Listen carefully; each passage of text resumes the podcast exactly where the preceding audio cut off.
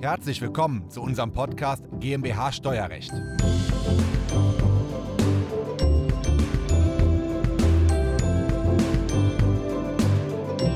Herzlich willkommen zu unserem nächsten Video zur Unternehmensnachfolge. Zusammen mit Dr. Stefan Königer werde ich heute besprechen, wie eine Unternehmerfamilie, Vater und Mutter, 10 Millionen Euro in Immobilien investieren, ein Immobilienvermögen von ungefähr 20 Millionen Euro dann haben, damit sie 10 Millionen fremdfinanzieren können.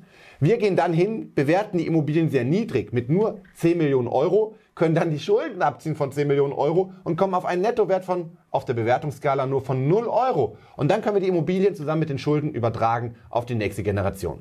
Hört sich kompliziert an, ist aber ganz einfach und für nahezu jeden nutzbar hier in Deutschland. Diese Folge ist der Audiomitschnitt unseres YouTube-Videos. Das Video verlinken wir Ihnen in der Beschreibung. Herzlich willkommen. Mein Name ist Christoph Jun, ich bin Steuerberater in Köln und unsere Kanzlei hat sich auf das Unternehmenssteuerrecht spezialisiert, insbesondere auf die Besteuerung von Kapitalgesellschaften und natürlich die Geschäftsführung. Gesellschafter dahinter haben sehr viel Geld, zum Beispiel 10 Millionen Euro und wollen das jetzt irgendwie vielleicht vom Vater auf die Tochter übertragen. Nehmen wir mal das Beispiel. Und wir haben ja gesagt, eigentlich wird da ja, Schenkungssteuer für anfallen, wenn ich das verschenke und wenn ich der Erbe Erbschaftssteuer, das ist das gleiche. 400.000 Freibetrag nur bei der Tochter, dann bis zu 30 Prozent, in dem konkreten Fall sind es 23 Prozent Schenkungssteuer und Erbschaftssteuer. Und irgendwie möchte ich das nun rüberbekommen ohne dafür Schenkungssteuer und Erbschaftssteuer zu bezahlen. Dr. Steffen König hat sich auf das Thema Unternehmensnachfolge spezialisiert, ist ein ja, Spezialsteuerberater für das Thema, hat seine Kanzlei in Stuttgart und war vorher bei einer Big Four Gesellschaft bei EY Partner in genau diesem Bereich und davor hat er noch seine Doktorarbeit im Bereich Unternehmensnachfolge geschrieben. Also der absolute Spezialist dafür. Wenn ich die 10 Millionen so übertrage, dann habe ich nur 400.000 Freibetrag. Ähm, der verbleibende, darüber hinausgehende Betrag müsste ich bis zu 30 Prozent, also bei 9,6 Millionen wären es dann 23 Prozent. Das tut ja total weh. Und jetzt kann ich eine Immobilie zu Rate ziehen. Wie genau funktioniert das? Genau, also wichtig ist bei Immobilien auch immer die Bewertung, weil je nachdem, ja. in welchem Bewertungsverfahren man ist, es gibt im Bewertungsgesetz drei Bewertungsverfahren. Mhm. Das erste ist das Vergleichswertverfahren, da ist man relativ nah beim Verkehrswert. Mhm. Beispielsweise jetzt hier im Fall München, wenn ich eine Eigentumswohnung habe, dann kann ja. ich eigentlich sagen, der Verkehrswert ist eigentlich der Steuerwert. Beim Vergleichswertverfahren sagt quasi der Gutachterausschuss in Kombination mit dem Finanzamt, wenn du eine Wohnung hast und der Nachbar hat die letztes Jahr für eine halbe Million verkauft, dann mhm. ist deine Wohnung natürlich auch, wenn die gleich groß ist, äh, auch 500.000 wert, wenn sie doppelt so groß ist, eine Million wert. Diese Verkaufstransaktionen liegen dem Gutachterausschuss vor und das heißt, ich kann relativ fest davon ausgehen, dass das Vergleichswertverfahren gleich dem Verkehrswert ist. Also wenn der Verkehrswert des Objekts in unserem Beispiel, ich habe ja für 20 Millionen gekauft und ich würde in das Vergleichswertverfahren reinrutschen, wäre der Vergleichswert auch bei 20 Millionen Euro. Absolut richtig. Und das okay. ist eine große Gefahr, weil meistens würde dann, wenn das Projekt geplant wird, gleich aufgeteilt in Wohnungseinheiten. Ja. Und dann habe ich 20 Wohnungseinheiten eine Million und dann lande ich, wie gesagt, bei einem Wert von 20 Millionen und dann habe ich nicht wirklich was gewonnen. Ja. Aber bei der Bewertung spielt ja die Musik. Warum ist die Bewertung so wichtig? Weil im Rahmen der großen Erbschaftssteuerreform 2009 wurde ja auch das Bewertungsgesetz mhm. reformiert und die Folge daraus war, dass man gesagt hat, damals so steuerliche Werte müssen Verkehrswert entsprechen. Ja. Das war 2009 Neun. eher gegeben als heute. Aber die niedrigen Zinssätze, die wir heute haben, die reflektieren sich nicht halt im Bewertungsgesetz. Wir arbeiten teilweise immer noch mit Zinssätzen, gerade Liegenschaftszinssätze, Bodenwertverzinsung von 5, 6 Prozent. Ja. Und das kann man sich zunutze machen. Oder auch die Tatsache, ähm, dass der Bodenrichtwert nachläuft. Ja, mhm. Der aktuelle Verkaufspreis vom Grundstück reflektiert sich nie eins zu eins im Bodenrichtwert. Das sind alles so Faktoren, oder auch wenn ich Vergleichsmieten heranziehe, ja, ja. Aus, dem, aus dem Grundstücksmarktbericht, die sind auch deutlich niedriger als die gerade aktuellen Mieten. Das heißt, wenn ich beispielsweise dann, um auf Ihren Fall zurückzukommen, hier nicht aufteile, ja, mhm. landet dann klassischerweise im Ertragswertverfahren, ja. dann habe ich natürlich einen großen Vorteil, weil ich habe die hohe Verzinsung, ja, die, die meinen Wert drückt. Ja. Und ich habe im Zweifel auch lokale Mieten, die aus dem Grundstücksmarktbericht niedriger ausfallen als die aktuellen, die Sie vielleicht mhm. gerade aufrufen können. Und Sie haben Bodenrichtwert, der vielleicht auch unter dem Wert liegt, den Sie vielleicht jetzt gerade auf dem Markt erzielen können. Und die Kombination mhm. von diesen Effekten führt in der Praxis dazu, dass Sie gerade, wenn Sie das Ertragswertverfahren anwenden, in ja. Städten, wo üblicherweise, wenn es aufgeteilt wäre, ein Wohnungseigentum, das äh, Vergleichswertverfahren Anwendung findet, der Wert ungefähr nur zwischen 40 und 60 Prozent vom Verkehrswert beträgt. Also dann wären das 8 bis 12 Millionen, 40 bis 60 Prozent vom Vergleich. Das haben wir in unserer Kanzlei, kann Genau. ich bestätigen.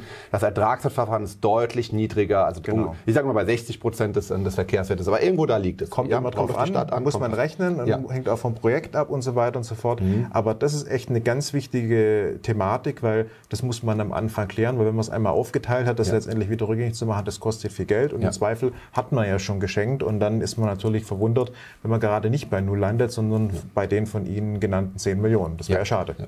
Es gibt noch ein drittes Bewertungsverfahren. Was kann man dazu sagen? Das ist das Sachwertverfahren. Mhm. Das Sachwertverfahren würde jetzt in dem Fall Anwendung finden, wenn Sie die Wohnung aufgeteilt hätten, Ja. aber es würden vom Gutachterausschuss keine Vergleichswerte ermittelt worden. Mhm. Das bedeutet in dem Fall, wir sind in München, da gibt es ein sehr engmaschiges Netz Mhm. von Vergleichspreisen, die am Markt erzielt wurden. Da kann man damit nicht operieren, aber wenn man beispielsweise jetzt eher in kleineren Städten unterwegs ist, wird oftmals der Vergleichswert nicht ermittelt oder liegt nicht vor oder ich habe nicht eine ausreichende Anzahl Mhm. an Vergleichsfällen und dann lande ich im Sachwert. Und beim Sachwert ist ähnlich wie beim Ertragswert. Da wird mit alten Werten gerechnet. Mhm.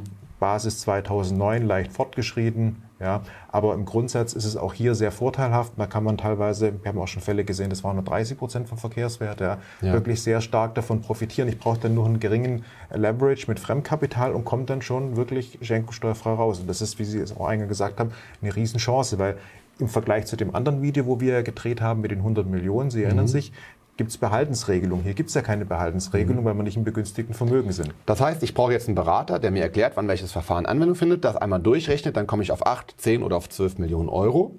Und dann habe ich hier den Effekt, dass ich, das war ja ganz bewusst, dass ich mir ein Bankdarlehen aufgenommen habe von ebenfalls 10 Millionen Euro, damit ich zusammen mit meinem Eigenkapital für 20 Millionen etwas kaufe. Und jetzt nehme ich die Werte 1, 2 oder 3, wie das Finanzamt das bewertet quasi, zusammen mit dem Gutachterausschuss, ziehe meine Verbindlichkeiten ab und komme dann quasi auf den Wert der Bereicherung. Also das Vermögen, was netto auf meinen Sohn oder auf meine Tochter übergeht. Das sind natürlich hier 10 Millionen Euro. In dem Fall sind das aber hier nur, es kann ja sogar minus 2 Millionen Genau, da können sein. Sie auch Geldvermögen mitschenken gleichzeitig, weil das können Sie ja verrechnen. Das heißt, ähm, von minus 2 bis plus 2 Millionen, wenn ich wirklich bei minus 2 Millionen bin, dann kann er sagen, übernimm meine Immobilie und noch 2 Millionen Cash Super. und dann habe ich in der Summe eigentlich 12 Millionen geschenkt. Genau. Nur weil ich praktisch diese, über diese niedrige Bewertung nochmal geleveraged habe über die Fremdverbindlichkeit. Genau, so. Also das ist echt eine spannende Sache. Ja. Und er kann sie natürlich auch zur Absicherung wieder Niesbrauch vorbehalten, Ja. wie Sie es auch mal dargestellt haben. Oder ähm, was natürlich auch mal ein wichtiger Punkt ist, die Tochter hat natürlich auch nochmal Erträge, die im Zweifel niedriger besteuert sind als beim Vater. Ja. auch das Famili- Thema Familiensplitting. Also viele Vorteile, die dieses Modell bietet. Genau. Für den Fall, meine lieben Zuhörer und Zuhörerinnen, dass das ähm, vielleicht, dass Sie Angst haben, dass das nicht funktioniert, kann man da mit einer Rückforderungsklausel äh, äh, arbeiten für den Fall, dass die Schenkungssteuer über 100.000 Euro beträgt. Also das würde ich eh raten, in jedem ähm, Schenkungsvertrag sind Ja. Widerrufsklauseln vorzunehmen. Ja. Es geht jetzt ja nicht nur um die Steuer, es geht auch um das Thema Privatinsolvenz, ja. Ja. Dass, dass letztendlich der Beschenkte vor dem Schenker stirbt. Ja. Ja. das sind alles so Themen, da muss man wirklich sehr sorgsam arbeiten.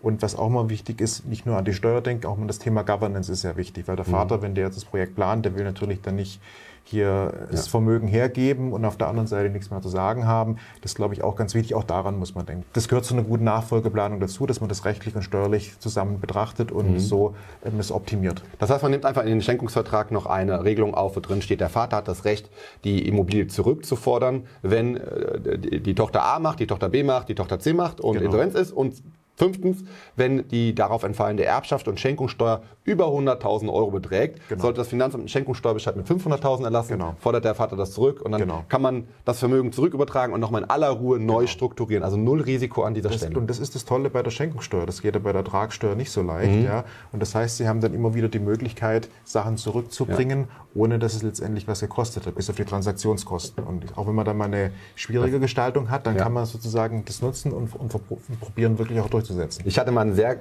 gewagte und komplizierte Gestaltung bei der Erbschaftssteuer vor fünf Jahren in der, in der Prüfung und dann haben die gesagt, Herr Jung, das funktioniert alles nicht. Und dann sage ich, gucken Sie mal, hier ist hier eine Rückforderungsklausel drin. Wenn Sie sagen, das funktioniert nicht, dann wickeln wir das zurück ab und ähm, dann planen wir es in Ruhe nochmal neu. Egal, was Sie machen, liebes Finanzamt, ihr bekommt keine Erbschaftssteuer für diesen ersten Übertragungsvorgang. Das Ja, und dann, war die, dann war die Sache auch vom Tisch gefallen, dann diskutiert man nicht weiter. Ja? Nee, prima. Okay, super. Herr Dr. Königer, vielen lieben Dank für Ihren Besuch hier in Köln. Sehr schön. Vielen Dank und Sie abonnieren am besten einmal den Kanal, aktivieren Sie die Glocke, dann verpassen Sie auch anderen Videos nicht. Das war der Audiomitschnitt unseres YouTube-Videos. Den Link zum vollständigen Video finden Sie in der Beschreibung. Wenn Sie Fragen dazu haben oder einen Beratungstermin vereinbaren wollen, dann rufen Sie gerne bei uns in der Kanzlei einmal an. Unsere Telefonnummer ist die 0221 999 832 11. Wir freuen uns auf Ihren Anruf und wir hören uns im nächsten Podcast wieder.